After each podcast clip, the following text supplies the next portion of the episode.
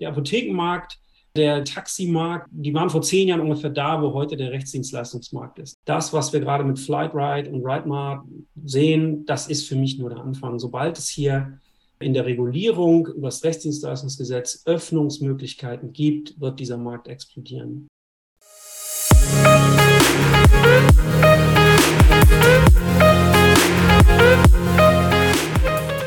Herzlich willkommen zu How to Legal Tech. Hier erfährst du, wie du bereits ab dem Studium Legal Tech umsetzen kannst.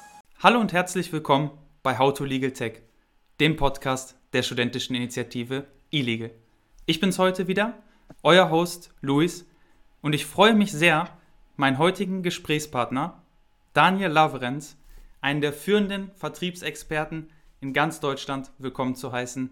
Lieber Daniel, ich freue mich sehr, dass du heute hier bist. Ja, lieber Luis, das gebe ich gerne zurück. Ich freue mich sehr über die Einladung, nehme gerne teil und freue mich auf das Gespräch. Gemeinsam wollen wir heute über das Thema Kommerzialisierung von Legal Tech sprechen. Das Thema ist in Bezug auf Folge 16 unseres Podcasts aufgekommen, denn in der Folge, in der ich mit Markus Mossmann über den Einsatz von Legal Tech im Kartellrecht gesprochen habe, hat er sich am Ende der Folge ganz konkret gewünscht, dass wir doch mal eine Aufnahme machen sollen zu dem Thema Kommerzialisierung jeder weiß, die Wünsche meiner Podcast-Gäste sind mir heilig und deswegen freue ich mich sehr, dass ich dem heute nachkommen kann. Als allererstes denke ich, ist es cool, wenn wir erstmal erklären, Daniel, warum habe ich dich denn eigentlich als Gesprächspartner für dieses Thema eingeladen? Warum bist du zu dem Thema sprechfähig? Also vielleicht mal ganz grundlegend vorweg gesagt, ich habe neulich mit einigen Erschrecken festgestellt, dass ich schon 20 Jahre im Job bin.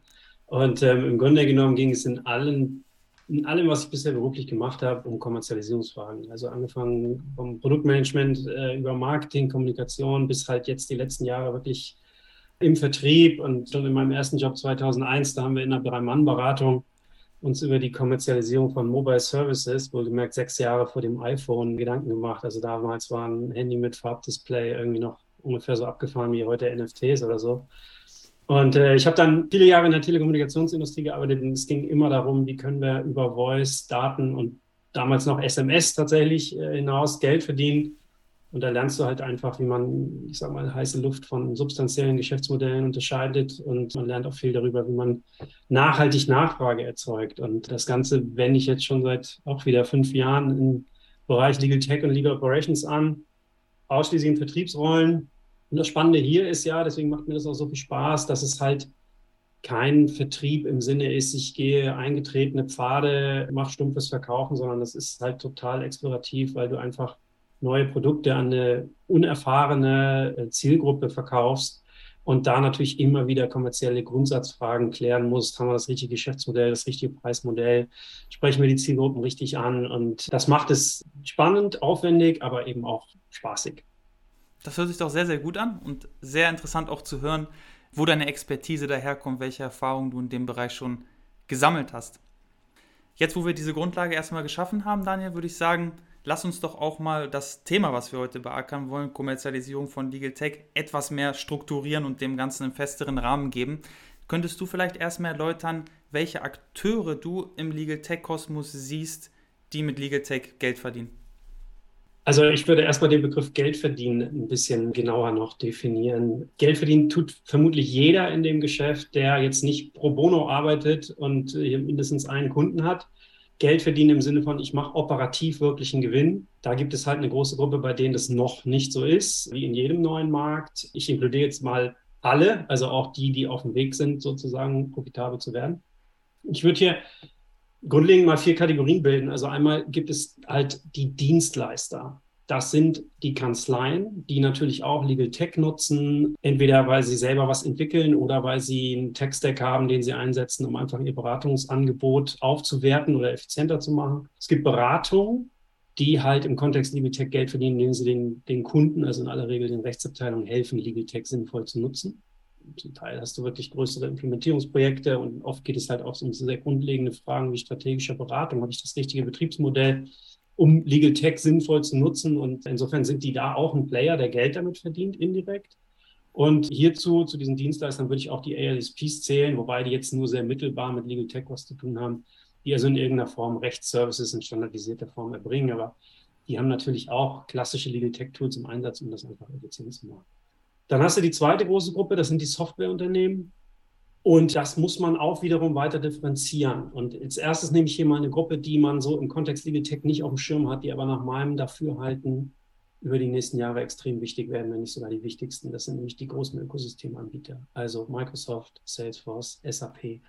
Also ich bin fest überzeugt, dass Legal Tech keine, dauerhaft keine eigenständige Kategorie in der Softwarewelt sein wird, sondern das wird, das wird Tech sein. Und genauso wie die Rechtsabteilung ja kein eigenes Unternehmen ist, sondern eingebunden ist ein Service-Dienstleister im Unternehmen ist, genauso wie der Einkauf, Sales, Marketing, Vertrieb, werden die auch über kurz oder lang technisch die gleichen Infrastrukturen nutzen müssen. Und das Beispiel Ledox von, von, von Merck ist ein gutes Beispiel, weil es basiert halt auf, oder, oder ist auf Microsoft-Ökosystem aufgesetzt. Ich kenne etliche Legal Ops Leute, die mit Microsoft Power Apps sehr erfolgreich Legal Tech Service realisieren. Grüße an Patrick Temmler an der Stelle, ja, oder ihre Contacting-Prozesse komplett in Salesforce realisieren. Insofern sind die sehr, sehr wichtig, auch wenn man sie so nicht auf dem Zettel hat. Dann hast du die Legal Tech Konglomerate. Das sind so die großen, alteingesessenen Tech-Player, meistens aus USA, die sich halt über die Zeit einfach so einen ganzen, ich sage jetzt mal bösartig, äh, Zoo an Legal Tech-Anbietern zusammengekauft haben. Also Wolters Kluwer, wobei die nicht amerikanisch sind, Thomson Reuters, Onnet, Mitratech und wie sie alle heißen, kommen meistens aus dem Bereich Legal Spend haben natürlich den Vorteil, dass sie in ihrem Kerngeschäft schon sehr, sehr lange profitabel sind und entsprechend dann immer auch finanzielle Mittel haben, um sozusagen ihr Produktportfolio über Akquisition zu erweitern. Also übrigens das Beispiel EasyLamp, äh, die ja gekauft wurden von Onnet. Und dann gibt es halt bei den Softwareanbietern den großen, breiten Kreis der Single-Product-Anbieter. Ne? Das sind halt die, die einem sofort einfallen, wenn man Legal Tech denkt, ja, Richtung Automation, Brighter, Legal OS und so weiter.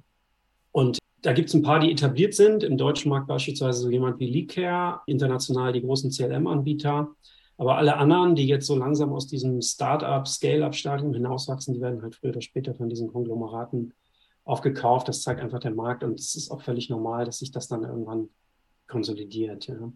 Die dritte große Gruppe, die ich da sehe, die ist so ein bisschen besonders. Das sind diese, ich nenne die mal nicht Kanzleien, sondern ich nenne die mal digitale B2C-Rechtsservices. Das ist so eine Spezialkategorie, die adressieren halt nicht die Rechtsabteilung Unternehmen, sondern die Verbraucher.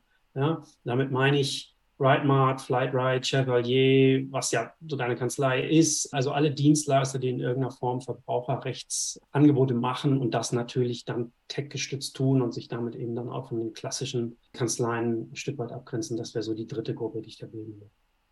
Sehr spannend, Daniel. Vielen lieben Dank erstmal für diese Aufteilung, wie du sie vornehmen würdest. Ich glaube, es gibt eine gute Übersicht, welche unterschiedlichen Akteure sich in diesem Markt tummeln in dem Bereich Kommerzialisierung. Ich würde gerne konkret nochmal einen Akteur herausgreifen, weil es auch wirklich eine unserer erfolgreichsten Podcast-Aufnahmen hier im Format war. Das war die Podcast-Aufnahme mit der lieben Nina Stöckel, wo wir zu dem Projekt Ledox gesprochen haben, was du gerade auch so nebenbei kurz mal fallen gelassen hast. Dabei dreht es sich ja um ein CLM-System, was aus der Rechtsabteilung heraus entwickelt wurde, zusammen auch noch mit Join und Deloitte Legal. Und das Ganze auch auf dem Markt angeboten wird, quasi ein Geschäftsmodell, ein Vertriebsprojekt einer Rechtsabteilung. Meinst du, das ist quasi der Blueprint für alle modernen, innovativen Rechtsabteilungen oder ist das eher eine absolute Ausnahmeerscheinung am Markt, die sich nicht etablieren wird? Also, jetzt muss ich aufpassen, was ich sage, damit die Nina Stöckel nicht sauer auf mich ist. Aber ich glaube, ich kriege das hin. Ich gehe davon aus, dass das wahrscheinlich eine Ausnahmeerscheinung bleiben wird. Nicht, weil Ledox ein schlechtes System ist, beileibe nicht. Sonst würde das ja im Markt nicht so nachhaltigen Anklang finden. Ja. So ein bisschen hat sich das jetzt gelegt, aber so vor einem Jahr war das ja wirklich in aller Munde, auch so das Modell, was man da gewählt hat und den Ansatz. Aber der Auftrag der Rechtsabteilung ist ja nicht Software zu entwickeln und dann zu kommerzialisieren, sondern der Auftrag der Rechtsabteilung ist das Business zu enablen und Risiken vom Unternehmen fernzuhalten. Und in dem Kontext, glaube ich, wird sich auch auf Sicht, auf lange Sicht die Rechtsabteilung da draußen primär mit der Frage beschäftigen, okay, mit welcher Technologie kann ich das künftig besser, schneller, effizienter machen und nicht so sehr mit der Frage, kann ich hier einen Standard für den Markt entwickeln, den wir dann sozusagen monetarisieren können oder externalisieren können. Ich glaube, das wird so schnell wahrscheinlich nicht passieren. Sehr ehrliche, sehr diplomatische Antwort aber auch, Daniel. Dann lass uns doch mal auf den nächsten Akteur zu sprechen kommen. Wenn du jetzt sagst, okay, die Rechtsabteilung vielleicht jetzt nicht der prädestinierte Akteur, wenn es darum geht, um von Kommerzialisierung von Legal Tech zu sprechen. Ich würde gerne auf die Kanzleien eingehen. Ich denke, sehr spannend auch für viele Zuhörerinnen und Zuhörer, die vielleicht selber gerade als wissenschaftliche Mitarbeiter sich in Kanzleien umtreiben. Meinst du denn, dass es für die Kanzlei ein taugliches Geschäftsmodell ist, neben der Rechtsberatung noch zum Beispiel Legal Tech-Anwendungen an die Mandantschaft zu bringen? Also ich glaube, das äh, muss man tatsächlich differenziert betrachten. Ich glaube, Softwarevertrieb, Softwareentwicklung, so wie das Softwareunternehmen tun, als Kanzlei zu probieren, ist eine ganz, ganz große Herausforderung und vielleicht auch eine Überforderung. Man muss einfach sehen, ich kenne ja nun so ein Stück weit beide Welten oder versuche die beiden Welten auch immer wieder miteinander zu verheiraten. Das ist ja genau das, wo ich quasi herkomme, weil ich mich in den letzten Jahren mit beschäftigt habe. Und das ganze sag mal, Geschäftsmodell, die Kultur, die Art und Weise, wie Vertrieb gemacht wird, die Rollen, die Leute, die ich brauche, das ist komplett grundverschieden. Und ähm, ich glaube, die Kanzleien tun sich keinen Gefallen, wenn sie den Spagat versuchen. Oder aber das ist dann quasi eine, ich meine, wir müssen ja sowieso immer eine extra Gesellschaft gründen dafür. Die läuft dann völlig disjunkt, möglicherweise noch unter anderem Namen. Aber das ist da, da muss man sich dann schon wieder fragen, gehört das jetzt noch zu der Kanzlei oder ist das wirklich völlig unabhängige Tochter?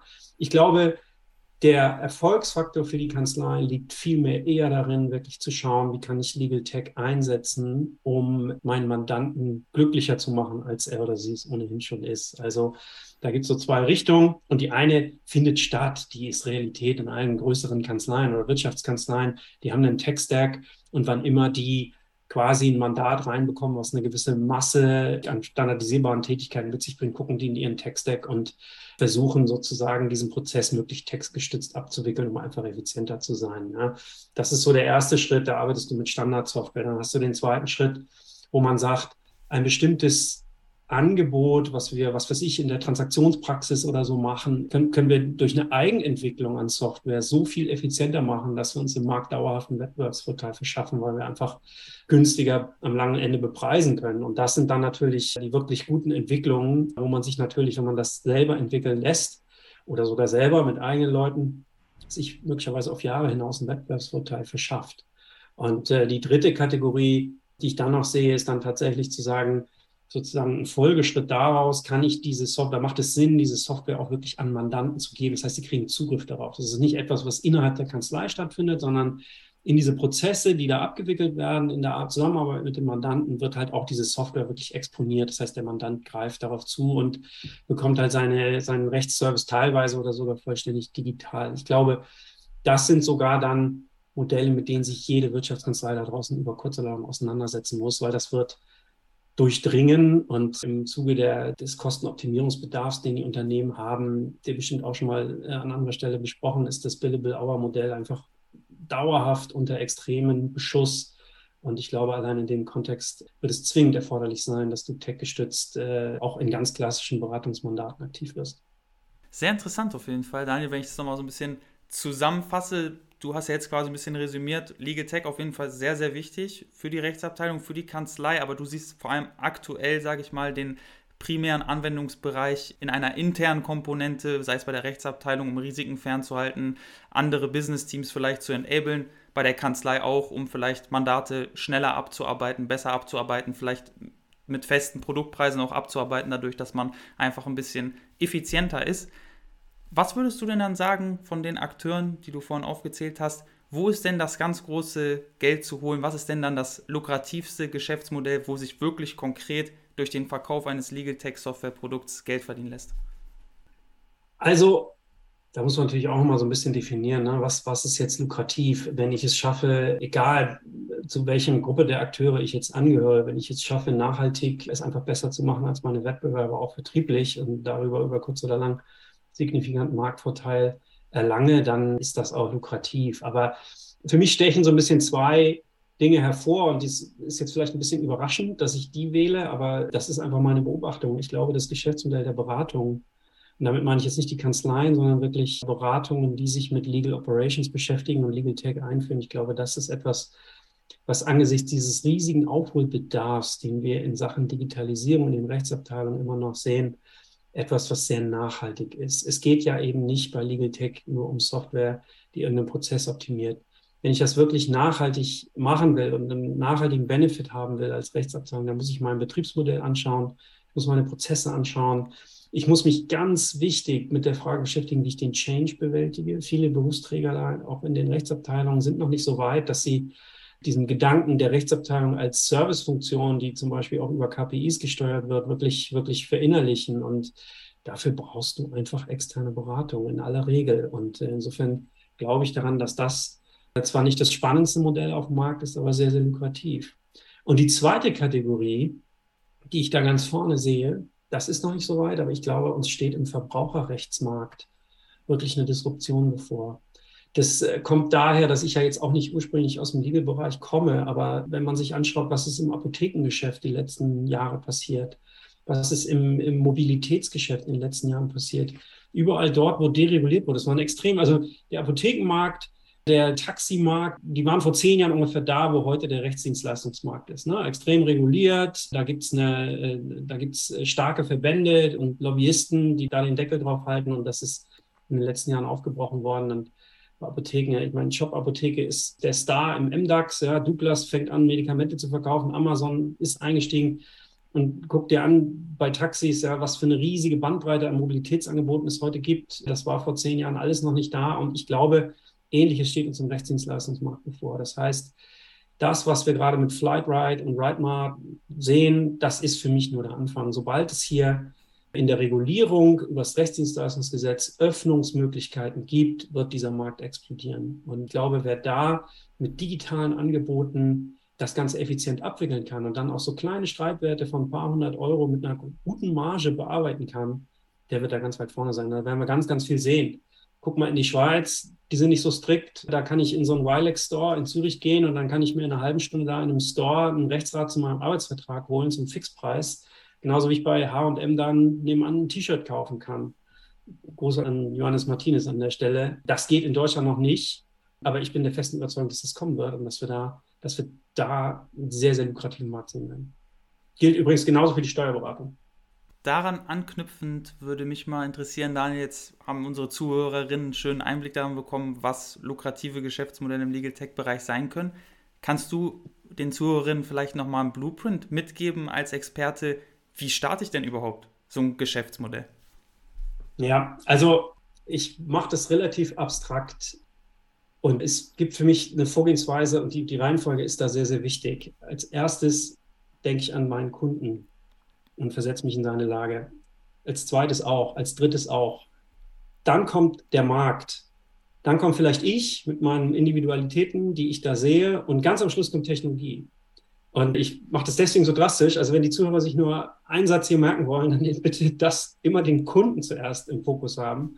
Weil gerade bei Legal Tech sehe ich halt immer noch sehr, sehr viele Ansätze, die sich primär erstmal mit Technologie beschäftigen. Das heißt, da gibt es irgendeine coole Technologie, also künstliche Intelligenz einmal als immer noch super hippes Beispiel genannt. Und dann wird überlegt, okay, was kann man damit machen? Welche Probleme kann man damit lösen? Und wenn man so rangeht, dann kommt da meistens diese berühmte Lösung auf der Suche nach einem Problem raus. Und ich finde es ganz, ganz wichtig, dass man wirklich anfängt, welche Pain Points hat mein Kunde, welche Folgen hat das für meinen Kunden, was, für, was muss eine Lösung bieten, was strebt der an und dann auch sofort damit verbunden, und das ist das, was viele scheuen, weil das schwer ist, welchen Mehrwert schaffe ich? Quantifizierbar. Welche Zeitersparnis, welche, wie, kann, wie verdient mein Unterne das Unternehmen, bei dem das eingesetzt werden soll, schneller Geld? Wie spart es schneller Kosten? Was kann ich optimieren? Welchen Wert hat es? Und wenn ich das nicht quantifizieren kann, zumindest ungefähr, dann weiß ich auch nicht, was kann ich denn dafür preislich nehmen, weil mein Kunde wird es dann auch nicht wissen und er wird es mir dann nicht bezahlen, egal was ich ihm für ein Preisschild da dran klebe. Das heißt, immer vorne den Kunden reinstellen, dann natürlich schauen, wie viel Kunden im Markt sehe ich, also was ist mein potenzieller Markt, eine realistische Marktgrößenabschätzung machen und dann kommt noch ein riesiger Stolperstein, der sehr oft extrem unterschätzt wird. Das ist, wie kann ich die erreichen? Also ich sehe immer noch öfter mal so Business Cases, wo dann irgendwie so sehr blumig drinsteht, naja gut, es gibt, was weiß ich, 5000 Unternehmen im Markt, für die das interessant ist und wir erreichen 30 Prozent. Sondern sind 30 Prozent davon sind dann unsere Kunden. Und so Pauschalannahmen erreicht man halt gar nichts. Man muss sich einfach darüber im Klaren sein, wenn ich neu im Markt bin und mich keiner kennt, für einen geclosten Deal muss ich mit 100 Leads gesprochen haben und um diese 100 Leads zu kriegen, muss ich mindestens 1000 ansprechen, wenn nicht sogar mehr. Ja? Und äh, wenn man das hochrechnet, dann wird so klar, was für eine Masse man da braucht und wie viel Ressourcen und Manpower das erfordert. Und ich glaube, das ist etwas, wo viele noch zu unrealistisch rangehen in den Annahmen. Das ist einfach irre komplex, gerade in so einem Legal Tech Markt. Die Rechtsabteilungen werden zugeschmissen jeden Tag und angerufen jeden Tag von ich weiß nicht wie vielen Playern, die alle irgendeine Insellösung entwickelt haben, die wahrscheinlich auch gar nicht schlecht ist, aber man muss sich einfach darüber im Klaren sein, dass es wahnsinnig schwer ist, sich Gehör zu verschaffen. Und dann geht es natürlich darum, das weiterzuentwickeln in ein profitables Geschäftsmodell. Welche Ressourcen, welche Leute brauche ich dafür? Und eben auch dann schnell ein MVP zu bauen. Idealerweise hast du ein, zwei Friendly User, mit denen man dann auch schnell sowas weiterentwickeln kann. Und ganz wichtig auch, sich dann eine Roadmap zu überlegen. Wie entwickle ich mein Produkt weiter? Die Roadmap muss einerseits agil sein, damit ich in der Lage bin, auf Kundenanforderungen, die ich ja aus jedem, mit jedem Gespräch lernt man ja gerade am Anfang unheimlich viel dazu, um das einerseits zu berücksichtigen, aber andererseits sich dann auch nicht zu verheddern in so völligen Individualentwicklung. Ja? Also nicht über jedes Stöckchen springen, was der Vertriebler zum Beispiel ich da den Produktentwicklern dann so anschleppt. Lieber Daniel, das hat sich doch sehr, sehr konkret dann doch entwickelt. Vielen lieben Dank für diesen Blueprint, äh, den du mitgegeben hast. Ich könnte mir gut vorstellen, dass sich hier noch einige Startup-Unternehmen aus der Zuhörerschaft nach dieser Folge entwickeln werden. Ich bedanke mich schon mal recht, recht herzlich, dass du mit dabei warst, dass du dir die Zeit genommen hast. Klassischerweise, am Ende jeder Folge fragen wir unseren Gesprächspartner immer noch, welches Thema sollen wir hier als nächstes im Podcast vorstellen? Sehr, sehr gute Frage, Luis. Und meine Antwort darauf ist, dass ich so ein bisschen wahrnehme, dass wir uns alle, dass wir alle sehr in unserer Legal Tech Bubble gefangen sind und uns gerne, gerne über uns selber reden ähm, und untereinander reden, aber wir viel zu wenig darauf schauen, was ist die Realität da draußen in der Kernzielgruppe? Und das sind ja eigentlich fast immer die Rechtsabteilungen. Ja. Und ich würde mir gerne wünschen, dass wir mal oder dass du auch mal einen Rechtsabteilungsleiter oder einen Legal Operations Experten aus der Praxis, der in irgendeiner Rechtsabteilung sich da durchkämpft, hier zu Wort kommen lässt der dann auch mal so ein bisschen so einen Reality-Check macht. Ja, was sind denn die wirklichen Hürden und Probleme, wenn ich Legal Tech nutzen will? Worauf schaue ich bei der Auswahl von Legal Tech-Anbietern? Ich glaube, das ist ganz, ganz wichtig. Ne? Stichwort Kundenfokus. Ich habe es eben, glaube ich, sehr gestresst. Ich glaube, das tut uns in jeder Hinsicht gut, immer wieder zu schauen, wie können wir, können wir den potenziellen Kunden glücklich machen und was für Probleme beschäftigen den. Ein sehr, sehr spannendes Thema. Ich werde mir mal Gedanken machen in meinem Team, wen wir da vielleicht als nächstes einladen können. Lieber Daniel, dann sind wir jetzt auch am Ende unserer Podcast-Folge angekommen. Ich bedanke mich nochmal recht herzlich, dass du heute mit dabei warst und ich freue mich sehr auf unseren nächsten Austausch. Bis dahin. Vielen, vielen Dank, Luis. Es hat viel Spaß gemacht. Und damit verabschieden wir uns auch für diese Folge bei How to Legal Tech. Wie immer freuen wir uns über Anregungen, Lob und Kritik. Schreibt uns gerne über Social Media und lasst eine Bewertung in eurer Podcast-App da. Bis zum nächsten Mal bei How to Legal Tech.